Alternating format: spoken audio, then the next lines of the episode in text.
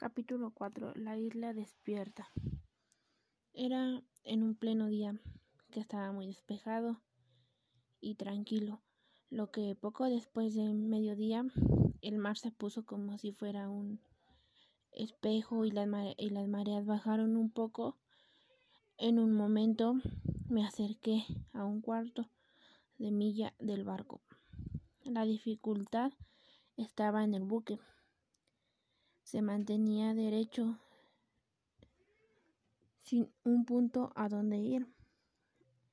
Encallada en el barco tenía una vía de agua. Escalaba parcialmente inundado. Era inútil sentarse a esperar. A esperarlo era imposible.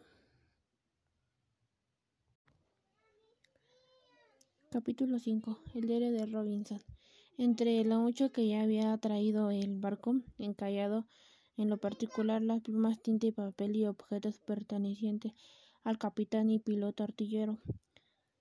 La falta de utensilios tomaba fatigosa. Hubiera terminado mi empalizada y las demás obras mientras tanto otro mm, pero por qué hubiera de preocuparme al mucho tiempo que insomnia estas cosas, por lo visto, sirven poco sino para aliviar a mi espíritu de llevarlas. Capítulo 6. El diario de Robinson 2.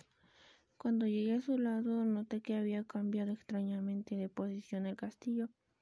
Estaba lleno de arena, ahora estaba a seis pies bajo tierra.